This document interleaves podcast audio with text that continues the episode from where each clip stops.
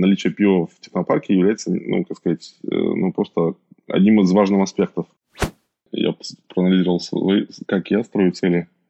Понял, что не строю никак. Ну, начал понимать, что успех – это не только когда ты сделал успешный бизнес, успех – это когда ты еще этот бизнес продал. Прием-прием, на связи Бали. Меня зовут Антон Лужковский, и это подкаст «Легко и не очень», в котором мы разбираемся, как удивительные люди выстраивают свой путь к мечте. Дмитрий Гачко сейчас делает IT-парк в Крыму. А вообще он продал свой предыдущий бизнес в компании МТС, запускает пивоварню, разводит устриц и думает на старости лет заняться подводным кладоискательством. Тему целеполагания Дмитрий обогатил подходом «логика и интуиция – это одно и то же». Если я чувствую, что я хочу, я всегда смогу объяснить это логически. А также идея о том, что состояние комфорта – ямка, и если нет внешних импульсов, нужно создать их самостоятельно. Ну, например, в виде нового проекта. Дмитрий предпочитает иметь в проектах партнеров, которые будут работать в модели пул. То есть не Дмитрий двигает куда-то проект, а к нему приходят с какими-то вопросами, которые он обрабатывает. Подробнее в этом эпизоде. Поехали. Дмитрий, доброе утро. Доброе. Ты где находишься вот территориально нынче? Вот карантинный октябрь где тебя застал? Я буквально вчера приехал с Севастополя в, в Павловск, в Петербург. Ага. Твоя база там, в, в Павловске? Ну, я сложно живу. В Петербурге я живу большую часть времени года. Сейчас снимаю дом в Павловске, так он с бассейном, то мне очень нравится здесь. Ага. Скажи честно, сколько раз за лето удалось покупаться в бассейне? Не-не, я летом я уезжаю в Севастополь и провожу а. время. Вот вчера плавал, соответственно, в море, а сегодня плавал в бассейне. А, ну классно, хорошо. В Севастополе у тебя э, IT э, э, технопарк, да, IT Крым. Да, есть такой проект itpark.ru, вот я им занимаюсь. Но это один это... из моих направлений. Ну, да, давай сразу про, про него скажи пару, пару слов. Это самое высокое здание в Севастополе, э, которое называют э, адик, одеколоном, да, или как? Если задать в Яндекс Навигаторе Руднева 41, то это адрес, э, то там будет написано в своем роде, как это любят американцы говорить, официально самое высокое здание на полуострове. Вау. Да, но на самом деле это не так, но, ну, наверное, официально, да. Ты идеолог этого проекта, его владелец или в каком-то там статусе? Ну и то, и другое. Я там нашел площадку под это дело. Считал, что всегда нужно, чтобы это началось с какой-то материального локации какой-то материальной, потому что если нету к чему заземлиться, как-то не получается ничего делать. Вот, поэтому я долго искал, начиная с 2014 года, площадку для технопарка, и там, в 2018 только году мы нашли самое лучшее место для этого. Это там комплекс зданий, который вот начинается с этого здания Деколон, и дальше там несколько зданий других, которые мы потихоньку выкупаем. Идея в том, чтобы сделать такую вот а силиконовую долину у нас, или в чем? Да, именно так. Когда-то я думал, что это не нужно, и думал, что есть такая тема, что в целом айтишник там может жить везде, в любой точке мира, да, соответственно, работать э, продуктивно. Но потом я поменял свое мнение, понял, что в целом есть такой э, запрос у людей, особенно которые подрастают по возрасту, что хочется жить в своем культурном слое. И если говорить про IT, соответственно, вот про русский культурный слой, то с моей точки зрения Севастополь самая лучшая локация для этого. Классно. Расскажи, как эта мысль пришла тебе в голову? Это вот э, у тебя давно была такая мечта, или она у тебя оформилась в, в цель, или это какая-то счастливое стечение обстоятельств? Как это произошло? Ну, я катался по миру, смотрел там, как вообще все происходит. Был в Калифорнии не раз. И э, в целом было глубокое убеждение, что если делать какую-то айтишную такую историю, то нужно ее делать ну, в России, э, в хорошем теплом месте, где есть море, а, и в целом, когда ты просыпаешься, ты видишь солнце, это очень важно. Вот, и, соответственно, когда Крым перешел в Россию, ну, для меня вот как раз этот момент был знаковым с точки зрения того, что надо ехать туда и искать локацию, где это можно сделать. Mm. Правильно, ты говоришь, 2014 год, то есть ты прям сразу, как только это случилось, у тебя не было никаких мыслей о том, что это там временно или там неоднозначно, сложно. По сути, там и сейчас, наверное, какие-то препятствия есть для того, чтобы оттуда там, там действовать. Я читал в каких-то интервью, что там говорили, что айтишникам там работать сложно, потому что их на Западе никто не будет принимать. Санкционная история, она есть, конечно, э, но с точки, ну, то есть есть несколько э, моментов. Первый, как бы, момент, понятно, что вот эта фраза, там, что это не временная история, а, она, очевидно, была не так. То есть это было, ну, я до сих пор уверен, тогда был уверен, и сейчас, что должно произойти что-то такое, что невозможно произойти, как бы, чтобы вернуться к нам обратно. А если говорить про э, там сложности, но они, конечно, есть, и не только санкционные, их больше, на самом деле, другого характера. То есть, например, там проблема с движимостью, там, юридическом оформлении ее и вот вообще как бы такими вещами, это очень все сложно. И, и уровень госуправления там не такой, какой вообще на материке. Поэтому, конечно, вот эти сложности в большей степени. А с точки зрения санкций, да, это мешает. Э, ну, народ пользует прокси, и мы в целом тоже даже такой сервис для своих прокси, я имею в виду не только сетевой прокси, именно юридического характера, вот, и мы такой сервис нашим резидентам там, предлагаем, чтобы они как-то чувствовали себя максимально комфортно именно в Крыму, в Севастополе. Угу, угу. Окей, ладно, хорошо, спасибо. Давай вернемся к этому чуть позже. Давай э, на шаг назад. Ты э, был э, CIO компании Peter Service, которая теперь, вот я так понимаю, что э, называется Nexign. Да, именно ага. так. Э, здорово, потому что э, компанию, эту компанию как Nexign я знаю, я с ней э, работал по обучающим проектам. Как это было? То есть там была какая-то продажа ее оператору изначально? Туда пришел, сейчас это был 98 год. Так. Ну, естественно, я там пришел как системный администратор, и вот за там 11 лет работы вот мой отдел вырос, соответственно, я его с нуля делал, порядка там 60 человек у меня было в отделе, когда я уходил.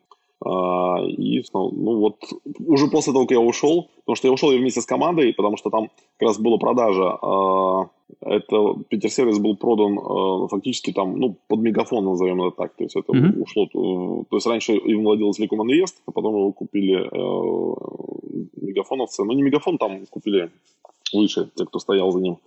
Вот. Ну, естественно, команду поменяли. И, естественно, гендир у нас ушел, финансовый директор ушел, там еще и я тоже ушел. Угу. Скажи, а в, вот какие у тебя вообще этапы происход, проходили в жизни? Вот потому что ты говоришь, что ты пришел туда а, как системный администратор, там ты вырос до руководителя отдела, а в какой момент ты стал э, предпринимателем, в какой момент э, председателем совета директоров и владельцем бизнеса? Вот как ты сам для себя вы, вы, э, определяешь, какие вот ключевые переломные точки у тебя были в твоем карьерном пути? Мне кажется, важные шаги всегда совпадали с рождением детей. Так. Да, я считаю, что один из самых мощных мотиваторов для развития – это ребенок. Вот, но если так смотреть, первый мой шаг в карьере, я работал там в свое удовольствие, будучи тем, ну, там, лаборантом в Финеке, финансово-экономическом университете. Uh-huh. Вот, и, и, и жил припеваючи, но потом у меня там женился, соответственно, мне пришлось ну, содержать семью, и пришлось выйти в коммерцию, я устроился на одну комп- работать в компанию, а потом супруга забеременела, и мне срочно нужно было заработать еще больше денег. Я начал более упорно искать другую работу, и вот в Питер сервис ушел. После того, как, как вот если говорить про предпринимательскую историю, это а, ну, была, была ситуация простая, на самом деле, я достаточно хорошо прогрессировал в IT, и вообще как IT, там, не просто специалист, а IT-директор, я набирал активно людей, собеседовал, там, огромное количество людей собеседовал, потому что вот там штат там до 60 человек дорасти. Вот, а я достаточно технически требовательный к людям. А, по их... Был один эпизод в моей жизни, когда я не выдержал, порвал резюме. Человек, который собеседовал, потому что он был невозможно. Есть методология ITIL, да, это библиотека, а, ну, скажем так, процессных подходов по организации IT-подразделения правильного. Это англичане разработали. Я ну, изучал эту историю, и ITIL, самая ключевая там история, это а, форматирование IT-подразделения как некой внутренней сервисной, сервисной компании. Ты должен определить, что оказывает твой IT-отдел, твое IT-подразделение внутри компании, какие сервисы, соответственно, разработать каталог сервисов и на это навесить метрики качества, там, времени реакции и все остальное. И когда ты там начинаешь это делать, то я начал, соответственно, это внедрять, то стал IT-отдел мой стал некое такое государство в государстве, да, то есть маленькая компания, которая оказывает сервисы. Вот. Там сложилось некое сочетание моментов. Собственники попросили, чтобы мы построили большой дата-центр под там, оборудование. Не понимаю, причем, кстати говоря, как его применять. я активно этим занимался, построил дата-центр. И он такой стал большой, что он нам был как компания не нужен. То есть были избыточные мощности.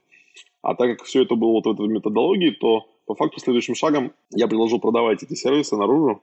А, и вот в этот момент времени э, как раз тут были такие как раз изменения в моем сознании, именно как услуги это наружу оказывается, соответственно, что из себя они должны представлять. Все пришло, дошло до того, что э, я взял себя в штат человека, который занимается маркетингом и продажами дата-центра, и в итоге реально мы стали компанией в компании. А, я бы так прогрессировал дальше, но там случилась проблема в том, что мы продали это, сервисы дата-центра, все, которые у нас там были, а, полностью по рынку, очень хорошо, дорого. И как раз Мегафон в это время зашел, а, и они сказали, что это не наш бизнес, как бы не бизнес Питер-сервиса заниматься такими вещами, и дата-центрами будет, не будем заниматься. Вот в этот момент времени и вся сформированная моей командой, вот это все, весь кулак, как бы, он был, был заряжен, а надо было куда-то выстрелить, соответственно, вот пришлось выстрелить в собственный бизнес. Подожди, подожди, как, как, как это произошло? Ты наемный сотрудник, ты никогда собственного бизнеса не имел. Окей, у тебя есть команда, окей, у тебя есть понимание, прото, гипотеза протестированная рынком, рынок ее принимает, но ну, дальше надо, нужны деньги, чтобы построить собственный дата-центр? Для меня это было очевидно, что вот это самый как бы, ключевой момент. Ты можешь там поставить несколько, ну, некоторое серверное оборудование, э, нарезать его посредством средств виртуализации VMware на э, виртуальные ресурсы и ну, вот сдавать их в аренду. Uh-huh. Вот, скажем так, и этот сервис, это и есть мой первичный бизнес, который мы начали делать. А то, как мы начали, там было, не знаю, вначале там сколько-то, 4 сервака я поставил у знакомого оператора связи Прометея, форума Венедиктова. А, ну и настраивал сам в одиночку. Нанял маркетолога, мы с ним писали тексты совместно а, для, для сайта, о чем вообще предлагаем, как позиционируемся. Ну, то есть это не то, что вы сразу, сразу сделали это вот тот же, тот же масштаб, который у вас был внутри компании, это не то, что вы то же самое сделали отдельной компанией, это, это был маленький стартапчик такой. Да, конечно, да. Ага. Ну, потихонечку он рос, то есть сначала я там, там маркетолог у меня был, потом я на собственную зарплату нанял двух Э, продавцов, тоже такие студенты будут. Один с нами, кстати, до сих пор. А вот сейчас гендир в одной компании. Так, подожди, а ты уволился тогда или ты остался работать? Нет, нет, я еще, еще у меня было там немножко, я, у меня был стресс, я где-то полгода где-то вот в таком режиме ага. тратил время как бы на то, чтобы делал, потихонечку подстилал, подстилал себе соломку. Так, хорошо, давай возвращаемся к, к этапам. Значит, сначала ты был лаборантом, все было хорошо, потом у тебя появились семейные обязательства, и ребенок, надо было работать, надо было зарабатывать деньги, ты пошел в коммерцию, а потом в коммерции ты выяснил, что вот есть э, некая такая перспективная ниша, и можно ей заниматься, и э, начал вот потихоньку и, и ее делать. попробовал. Ну, ну, надо понимать, что этот период жизни бы, э, вообще 10 лет, я в Питерсервисе проработал 10 лет. Угу. Да, а дальше? Что было следующим твоим шагом? Переломным таким? Там случилось это, пинок под жопу с точки зрения Питер-сервиса. Я там уволился. Угу. И дальше получил, кстати, там выходное нормальное пособие относительно поторговавшись. А, вот. И в целом они как раз меняли команду, и это совпало. Вот. На самом деле человек находится всегда, почти всегда пытается зайти в состояние э, комфорта, а это всегда маленькая ямка. Mm. И, и для того, чтобы из нее выйти, тебе нужен какой-то внешний импульс, желательно. Вот. Ну вот тот импульс был такой, что сначала я там долго... Ну, я начал заниматься тем, что вот созданием вот этого облачного провайдера а, зарегистрировал ком- компанию Интеграт, да, Интеграт. Вот. И как раз тут смена команды, мне вот очень удачно, наверное, так произошло, что я там, я тоже все думал, когда мне надо уходить. Вот, вот, вот тут еще не только трачу, только трачу, трачу, где деньги взять там, да, ну, а тут хоп, и меня сказали, парень, давай, короче, mm-hmm. ты, нам, ты нам не нужен. Так, и что ты стал делать? Работай на себя. Ну, ну, в смысле, ты, ты, ты до этого полгода работал на себя, но тут стал уже работать полноценно и более активно. Надо пытаться зарабатывать, я сказал, не только тратить. Ну, на самом деле, это такая сложная история, потому что, ну, самое главное, да, то есть, чтобы какая-то выручка появилась, чтобы покрыть зарплату ребят и покрыть зарплату, там, ну, расходы на colocation, там, на то, что было, там, канал связи. Там было непросто, на самом деле, потому что в тот момент времени услуга, которую я предлагал, это вот облако, да, на базе VMware, она была вообще никому не, непонятна, не нужна. Э, часто, ну, особенно в начале, приходилось, ну, фактически мы просто занимались, там, как интегратор работали, продавали оборудование. Вот. И, но это здорово было, потому что там, в принципе, фиксированная маржинальность достаточно немаленькая, как бы бывает. Если ты продал систему хранения данных, там можно заработать. Вот. И вот то, что зарабатывалось, обычно так купил, э, когда продал э, заказчику какую-нибудь систему хранения данных, а заказал две. Одну себе в этот, или половинку там что-то. одну все в дата-центр, а другую заказчику. Маржи нет, как бы, ну, прибыли нет, но зато оборудование добавляется. Это был хорошее подспорье, на самом деле, и я думаю, что без него, без этой диверсификации мы бы так сильно ну, не развились бы. На этом этапе э, ты уже был владельцем собственного бизнеса, э, было сложно, э, рынок не всегда был готов к продуктам, которые вы предлагаете, приходилось хитрить, э, выкручиваться. Э, какой был следующий переходный момент, когда ты вот на качественно другой уровень вышел? Ну, если честно, следующий качественный уровень был, когда я устал от развития этого бизнеса, назовем это так. А, потому что а, в целом Этиград всегда был, ну, такой, ну, не знаю, визионером, что ли, и на года два впереди всех других игроков в, этом, в этой отрасли. Когда прошло там порядка 10 лет Этиграду, я, на самом деле, там было несколько факторов, но один я понял, что я хотел бы его продать как бизнес. А, потому что, во-первых, я понял, что на самом деле ну, начал понимать, что успех это не только когда ты сделал успешный бизнес, успех это когда ты еще этот бизнес продал. И вот это, ну, это было очень сложно при, принимать, потому что, на самом деле, когда ты 10 лет выращивал что-то, продать это очень тяжело. Психологически чисто избавить, ну, отказаться от этого. Вот, особенно если ты делал это для себя. Ну, так иначе это произошло, я осознал это, а, ну, как-то поработал над собой, вот, и я начал искать покупателей. И в итоге, ну, в итоге мы, соответственно, подписали сделку. В 18 конце 2018 года я продал, соответственно, Тиграт. Ага. Продал кому? А, компания МТС. Так, и что происходит дальше? Потому что ты говорил о том, что в комфорте жить нельзя, потому что ты там застреваешь. Я так понимаю, что это часть твоей идеологии. И, и, а с другой стороны, ты говорил, что ты устал уже от компании. А, что, что, что ты делал дальше? Ну, просто я не то, что устал от компании, я устал от того, того что я понял, что в целом мы делаем 10 лет э, один и тот же бизнес, и он классный, хороший, много чего интересного, но в целом э, это тоже уже зона комфорта какая-то появилась. Вот, и надо делать движение дальше, и, соответственно, вот позыв этот был, пришел в итоге к тому, что мы продали это. Вот, а на самом деле, что дальше, там оказалось все непросто, потому что, первое, то, что я сказал, мы консолидировали бизнес, и так получилось, что большая часть этого, того, что у нас было, она осталась за мной, потому что э, интегратор ТС не захотел покупать, он у нас остался.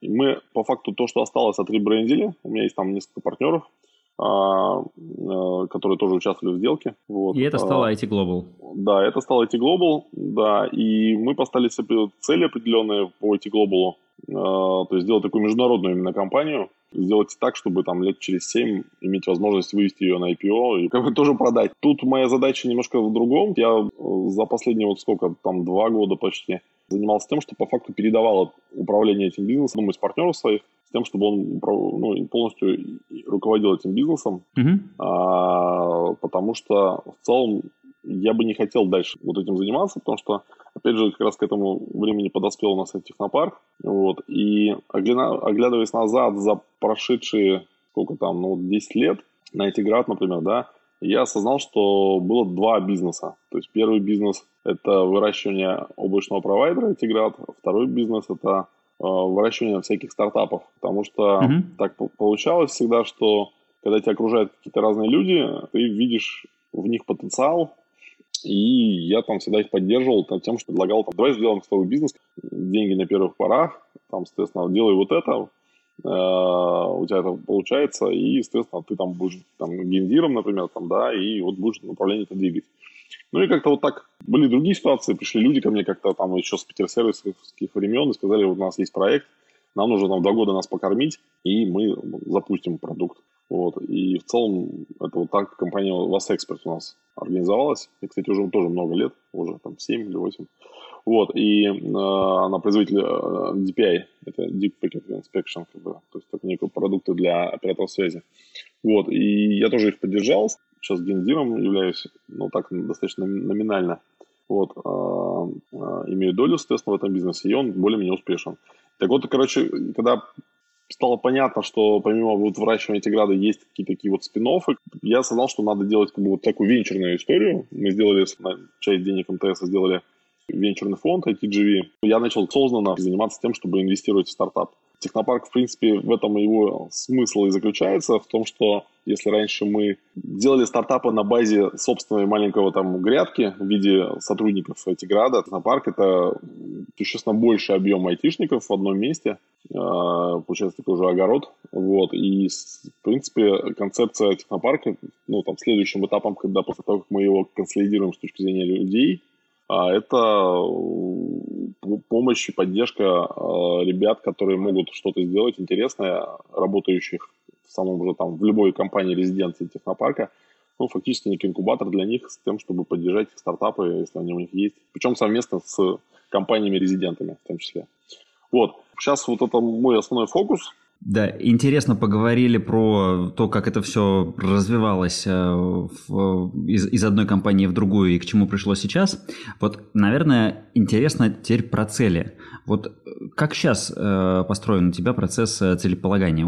Ты там в начале года определяешь, что ты хочешь, к чему ты хочешь прийти, прописываешь планы, сверяешься каждый месяц или как-то по-другому это делается? Я как раз смотрел там твое интервью, чуть-чуть прочитал и понял, что почему-то на этом цикл какой-то есть такой, ну, то есть зацикленность, что вот цели. Я проанализировал, свои, как я строю цели, понял, что не строю никак. А, в целом меня возбуждает или вдохновляет какая-то идея, если она достаточно хорошая, интересная и держит меня в уме достаточно долго, то она как бы начинает материализовываться. Наверное, не системный в этом плане человек совершенно. То есть я двигаюсь от идеи к идее и часто параллельно с несколькими вещами. Поэтому цели нет, не ставлю. Так, очень два интересных, даже три интересных слова. Возбуждает и вдохновляет. Вот это что такое? Это, это как проявляется? Выскочила какая-то идея, ну, кто-то сказал, там, я увидел что-то, и мне понравилась мысль. Я начал ее там материализовывать как бы, в голове как бы, своей, там, что вообще, ну, насколько это прикольно. И вот, и, ну, вот, например, сейчас совершенно нерелевантная там моей деятельности э, история. У меня супруг занимается э, там современным искусством, э, ну, помимо того, юридической деятельности своей сделал тут ярмарку на ну, современное искусство, которое совершенно мне не понравилось. Я был недоволен этим, ну, потому что она только деньги съела. Еще было наложено на мои другие мероприятия.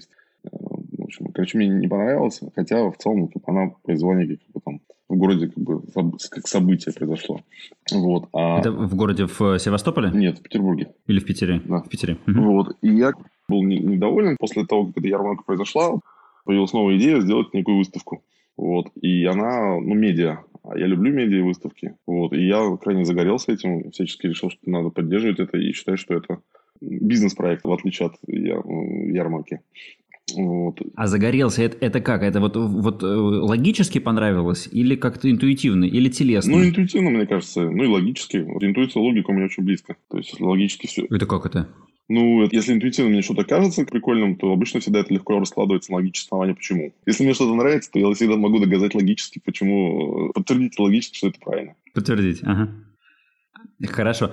А, а как вот интуиция, это в твоем случае, как, как ты ее чувствуешь? Как у тебя, как ты себя привык э, понимать в этом? То, что подогнать логику можно потом, это, это я понял. Ну, мне нравится просто идея. Она, она нравится в разных mm. плоскостях. То есть она критериев много на самом деле. Если говорить про бизнес больше, то, во-первых, идея, она должна мне нравиться. Если, если нравится, то она кажется там синергичной относительно того, что происходит сейчас. И понимаешь, что это может вернуться в деньгах в короткий период времени. Это важный аспект. Либо не в деньгах, а в удовольствии, потому что мне нравится сама тема. Я вообще делю бизнес два типа. Вот. Бизнес, в котором ты тратишь, и бизнес, в котором ты зарабатываешь. Вот. И это правда, на самом деле, такая есть. И сейчас я по прошествии там многих лет этого бизнеса было много разного. У меня там было форелевое хозяйство, доля в Ленинградской области. А сейчас у меня есть устричная ферма в Севастополе. Вот. И это, конечно, бизнес там, где ты тратишь. Но зато, uh-huh. зато он предоставляет достаточно много удовольствия. А, ты рассказываешь о том, что есть ферма, ты, не знаю, угощаешь гостей с устрицами, ты показываешь пальцы на эту ферму, и в целом это э, дает тебе обратную энергию, но понятно, что не дает никаких денег, почти никаких там, ну или вообще сугубо минус, но с другой стороны, тоже как бы от этого удовольствие получаешь. Это вот э, понятно, что идеальный вариант, когда ты смог сделать бизнес, которым ты а начало тратил деньги, а потом начал зарабатывать. Тогда это удовольствие двойное. Mm-hmm. Да? Хорошо. Так, тогда вернусь э, к интересному еще одному слову, прозвучавшему. Ты говоришь, э, потом это начинает материализовываться. Вот это как это? Вот ты нашел то, что тебе понравилось, откликнулось.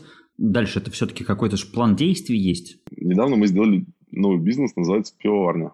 Так. А, ну, у меня была идея всегда в молодости все фидошные понятовки – это распитие пива. И, в принципе, когда ты пьешь пиво с человеком, компании у тебя, чем хорошо, ты можешь долго коммуницировать.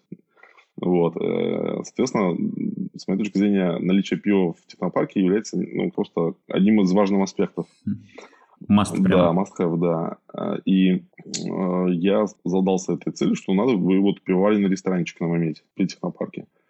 Тут я себе дал полностью отчет в том, что я не собираюсь этим самостоятельно разбираться, потому что, в принципе, мне не, не супер заводит идея заниматься пивоварением. Да? Даже этикетки и логотипы согласовывать тоже неинтересно. Вот. Но при этом я понимаю, что пивоварня нужно, и желательно свою, подконтрольную, чтобы она варила хорошее пиво, потому что э, хороший лагерь, он ну, важный аспект. Вот. И я сначала думал об этом, рассказывал другим, ездил, ходил в Бачерск на восстание, пивной ресторан неплохой, со своим пивом. А, вот. И посмотрел, что за оборудование они используют, там, приценился. В итоге э, начал искать того, на кого бы можно было это повесить. Но это происходило, происходило на протяжении там какого-то, ну, там, ну, года. В итоге э, у моей супруги есть юристы, друзья, которые варят пиво в Питере. Вот. А у них даже пивоварня называлась Low and Brew, ну и называется законы пивоварения. Вот. Ну, я с ними общался, ну и потом понятно, что это не самый лучший способ поиска. Но я говорю, предложил, говорю, слушайте, давайте как бы сделаем пивоварню, как бы я вам дам денег, долю, и а вы будете оперировать этим, ну, и заниматься этим. А, ну, они подумали какое-то время. Потом это прошло, там, не знаю, пару месяцев тоже. Потом меня мой знакомый, который живет в Севастополе, такой а, Сергей Татко, он в Питера тоже переехал в 2014 году. А, со всем багажом, кстати говоря, своими с двумя собаками и всем остальным. Вот, а, и, и сейчас выращивает мидию в промышленном масштабе. Вот, я ему mm-hmm. рассказывал про свою идею, он говорит, слушай, говорит, у меня есть, говорит, классный австриец, обрусевший, он пивовар, он вот э, Карл Фридрих делал пивоварню. Вот. Я говорю, ну, нормально. И когда начало что-то срастаться, я вызвонил этого, этого австрийца. А, договорились мы с ребятами, юристами о совместном бизнесе, то есть о долях, способе возврата денег и все остальное. Ну и потихонечку начали материализовать дальше. Вот эта материализация происходила на протяжении времени. Сейчас это, это было тяжело, потому что это делали во время вот первого волны ковида, да, и там были сложности и с курсом, потому что оборудование покупали а, в Австрии, и в Севастополь привозили его, но в итоге сейчас у нас есть площадка, которую сейчас заканчивают ремонтировать, оборудование, которое пришло из Австрии. И это не маленький ресторанчик получился, а полноценный пивоварня. Потому что, ну, ребятам было интереснее делать mm-hmm. пивоварню, я пошел им навстречу. Вот так материализуются идеи. Окей, э, хорошо. А Тогда вот есть какие-то правила или там у тебя внутренние принципы, по которым ты, э, которым ты э, основываешься? Потому что пока что это звучит как то, что ты вот э, чем-то и какой-то идеей загорелся, а потом оно само по себе как-то варится, где-то какие-то люди появляются, ты с кем-то ведешь разговоры, и вот само собой все происходит. Ну, так это и делается на самом деле, но правила есть простые достаточно на самом деле. его самым важным правилом, э, если это бизнес, который я... Ну, то есть это не правило, это как бы критерии, по которым я знаю, что пойдет или не пойдет, но э, если я осознанно хочу сделать бизнес, который будет зарабатывать, то этот бизнес должен быть в круге от моих компетенций. Mm. Вот, в шаге от вот этого круга. То есть, а не вне его совершенно. Вот это четкие критерии, по которому Хотя у нас удачные были такие выходы, когда в итоге э, бизнес, который явно был не бизнесом, а просто способом развлечения. Это, например, мы сделали клуб, клевер-клуб, э, где можно тусить в Питере. Uh-huh. И в итоге мне удалось отдать его правильно руки, и э, сейчас это такая сеть кофеин, там кафе по, по Питеру. И они, в принципе, успешны. Ну, не в принципе, они успешны. Mm. Хорошо. В круге, от, э, в шаге от твоего круга компетенции. А вот э, личные цели у тебя какие-то бывают? Вот э, расширить этот свой круг компетенций? Или что вообще у тебя вот случается не в, в бизнесе, а в отношении себя самого? Ну, часто бизнес и я сам это одно и то же, но, ну, не одно и то же, но очень близко все. А вот, но с точки зрения вот ты сказал, сказал в шаге от круга своей компетенции и как ты расширяешь это. Но если я делаю бизнес в шаге, то я делаю уже шаг. Значит, круг он расширяется. Uh-huh. Вот. Ну, понятно, что те бизнесы, которые за этим кругом, к той же пивоварне, они тоже как-то меня обогащают. Ну, другим способом. Просто... Ну, то есть дорого. нет такого, что ты поставил себе, поставил себе цель э, добавить в свой круг компетенции еще какую-то штуку и вот э, решил себя развивать в эту сторону? Не, боже упаси, вообще ужасно. Мне вообще даже... У меня нет такого целеполагания никак. Такой системы вообще нет. А что, что тебя так пугает? Почему ты говоришь так вот? Э, с, ну, с... Это так скучно и предопределено, что мне не хочется. Ага. Хорошо. Скажи, а как ты понимаешь, вот а, а мечта тогда, существует у тебя понятие мечты в жизни? Ну, я бы сказал, что когда-то они были, и они уже все прошли в плане того, что эти этапы уже давно пройдены. Uh-huh. А, вот. И на самом деле я боюсь говорить, что у меня какая-то есть мечта, потому что я, ну, это какая-то материализация опять, тогда как-то опять скучно, уже когда кто-то написал в одном ой, я купил свою мечту. Все такие, чувак, свою мечту нельзя купить. Также, mm-hmm. как бы, и, наверное, не надо достигать своей мечты. Вот, а вообще, ну, какие-то горизонт планирования такого, куда бы хотел двинуться, он как-то так, ну, потихонечку формируется в зависимости от того, как продавливаются какие-то, э, там, не знаю, продавливаются какие-то реальности. То есть, вот, делаешь какие-то шаги там чуть правее, там чуть левее, у тебя как бы легче идет, проще, лучше или наоборот сложнее. Ты свою дорожку, соответственно, как-то там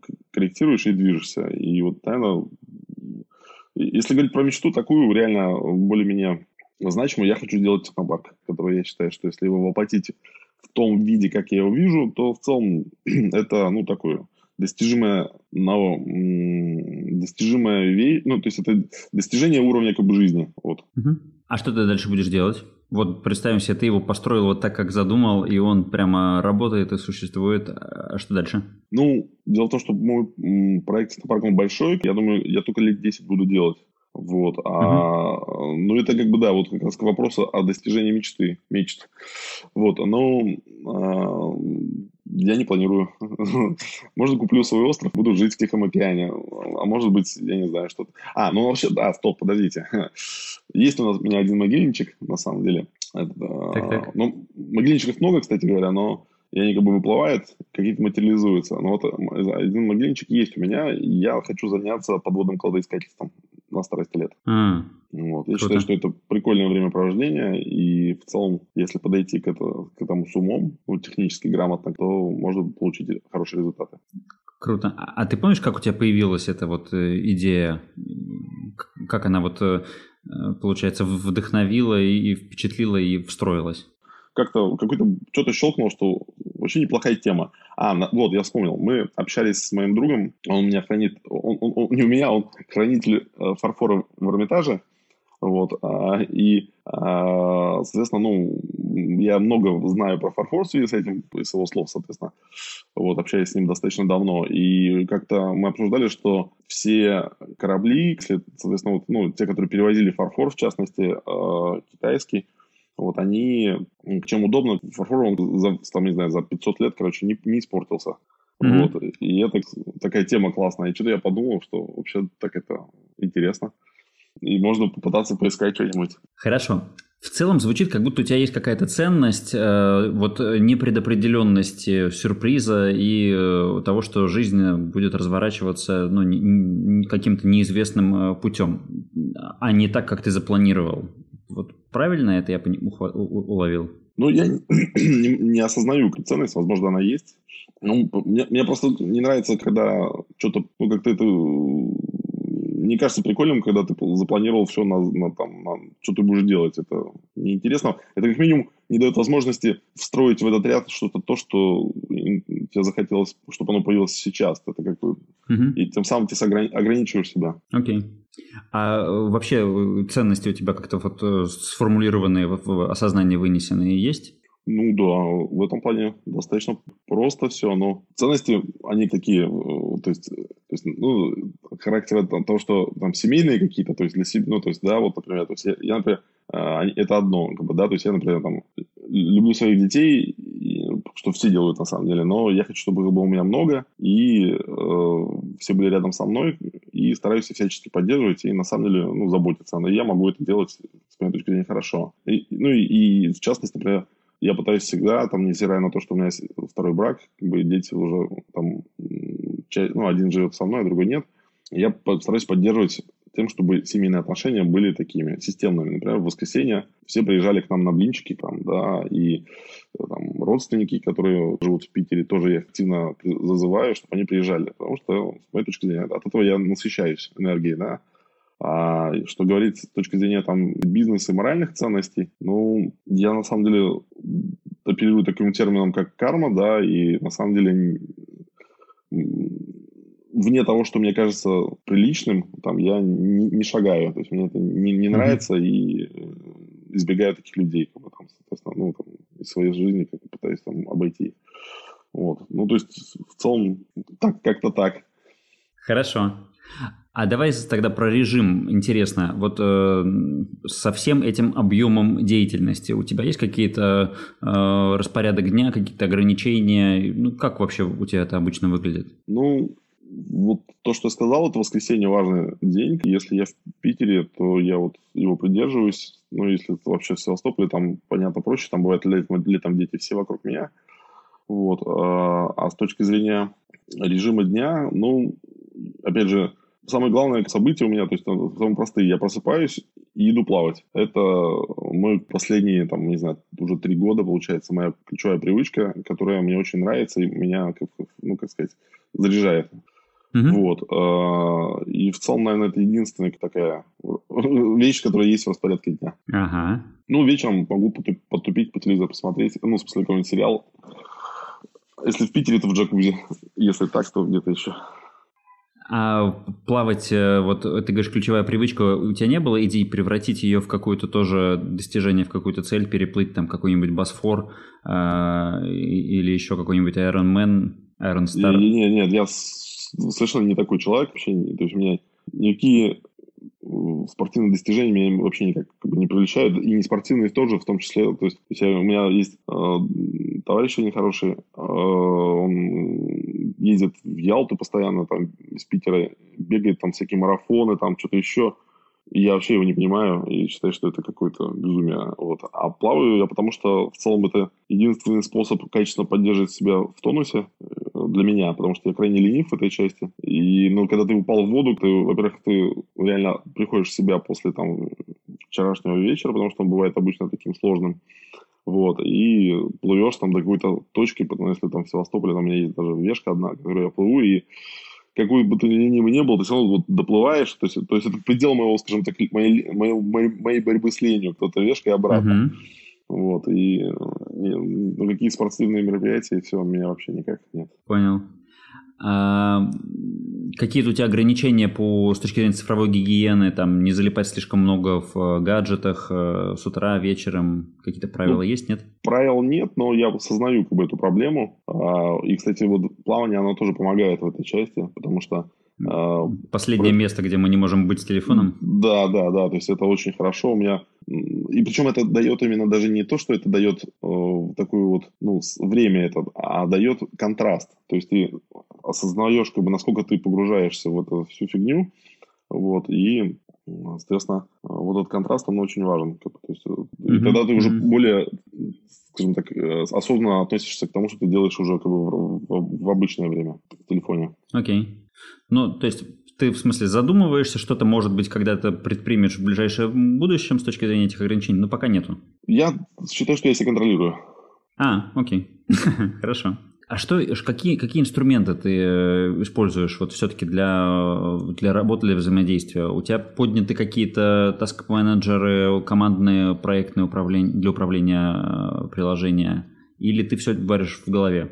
в голове и зачастую в формате того, что это пушка. То есть, ну, грубо говоря, на самом деле я считаю, что если есть проект, в котором я должен э, постоянно как бы тянуть, э, да, то есть, ну, там, а нет с той стороны, кто толкает, то mm-hmm. обычно это умирает, как бы, история. Mm-hmm. Ну, если только мне не очень нужно, то есть, и вот это я, ну, то есть, концентрируюсь на этом внимании полностью. Поэтому в целом проблемы и сложности или, или вопросы там меня догоняют почти всегда. Я иногда смотрел, просматриваю свой бэклог, короче, тех тасков, которые я поставил там. И самое смешное, это я, ну да, был какой-то момент, я решил, о, надо распланировать. И прошел год, и я посмотрел на то, что я распланировал, такой, о, смешно. И это, то есть, вот... Не, не совпало? Ну, да нет, ну что-то пролетело, перестало быть актуальным, там что-то еще. Ну, очень много таких вещей ну, просто в большей степени я смотрю на это даже как, как ну, такой интересный бэклог только посмотреть. А на самом деле реально я пользуюсь этим раз в год, и то потом какому-то такой, вот надо перестроить свою жизнь, да, сделать ее более системной. Но хватает на один раз. Окей, интересно.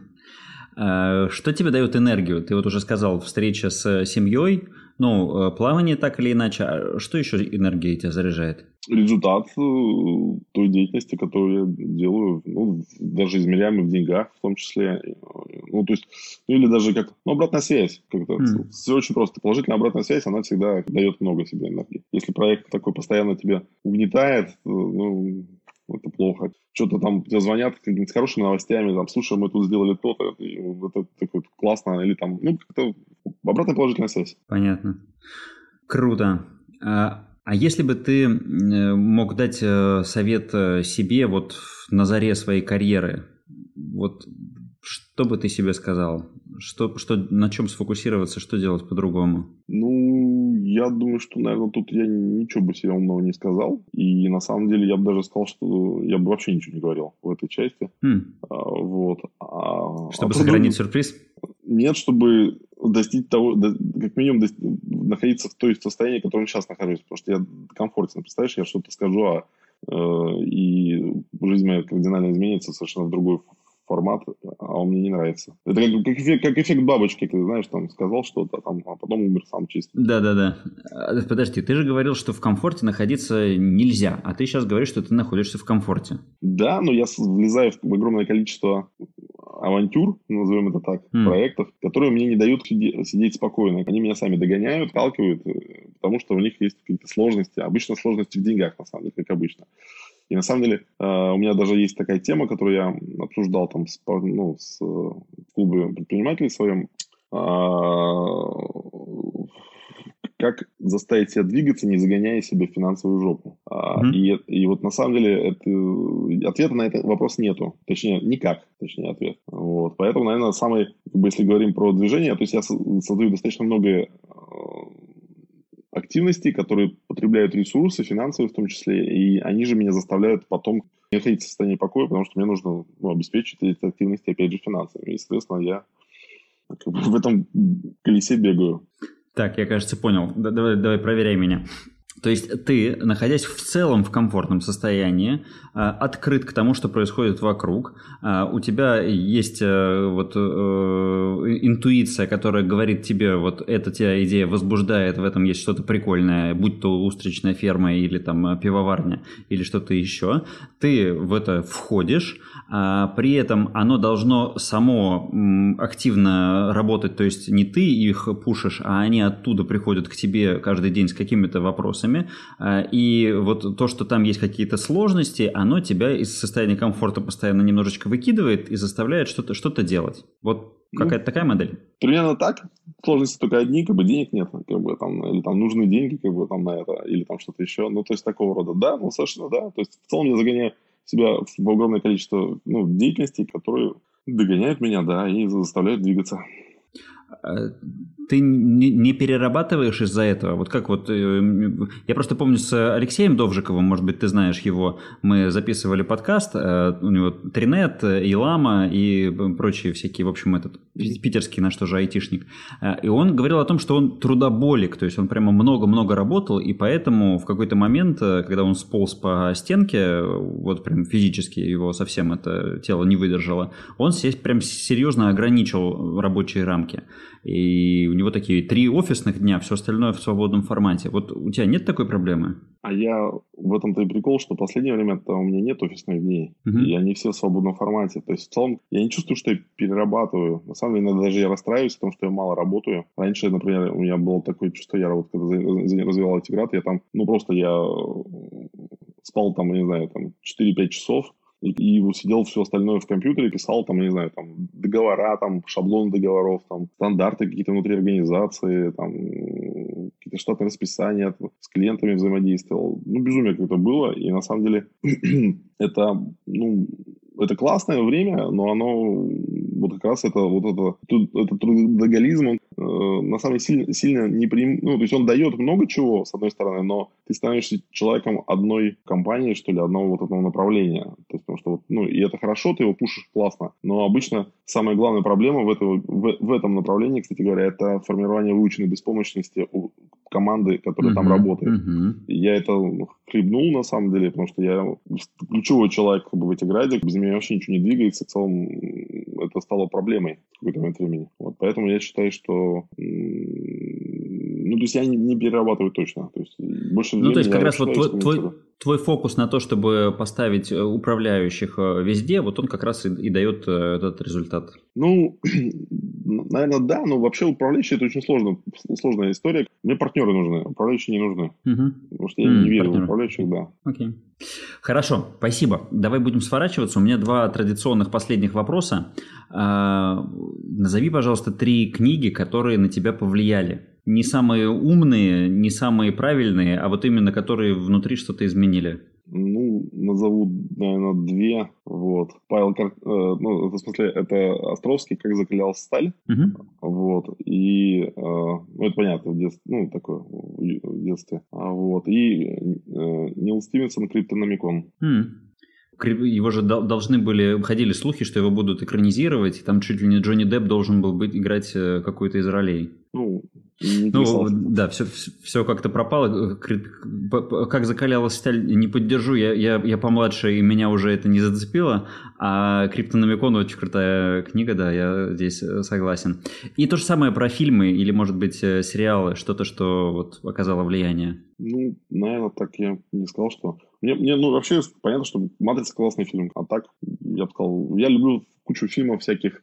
А, на самом деле очень сильно повлиял меня список Шиндлера. Mm-hmm. То есть меня очень заклинило. Вот. Это такой сильный фильм. Вот. Ну, в целом, все остальное такое. Фантастика разного плана. Достаточно может быть интересно. Хорошо. Тогда спасибо большое. Мне остается пожелать, чтобы технопарк э, рос и строился вот так, как он задумался и превращался в действительно удивительное и полезное для всех место. Устрицы, чтобы росли, пиво пенилось, э, и новые тоже бизнесы и начинания приходили и классно развивались. Спасибо. Ура! Вы дослушали до конца. По традиции отмечайте это событие звездочками рейтинга, лайками, комментариями и прочими репостами. Если вы думаете, какой эпизод послушать дальше, могу порекомендовать вам номер 31 с Алексеем Довжиковым «Счастливое планирование серийного предпринимателя». Я упоминал этот эпизод в разговоре с Дмитрием. Алексей интересно, говоря о том, что он не исповедует целеполагание, рассказывает, как же он создает компании и ими управляет. Ну или эпизод номер 23 с Дмитрием Новиковым «Делаешь интерфейсы, купи себе Теслу».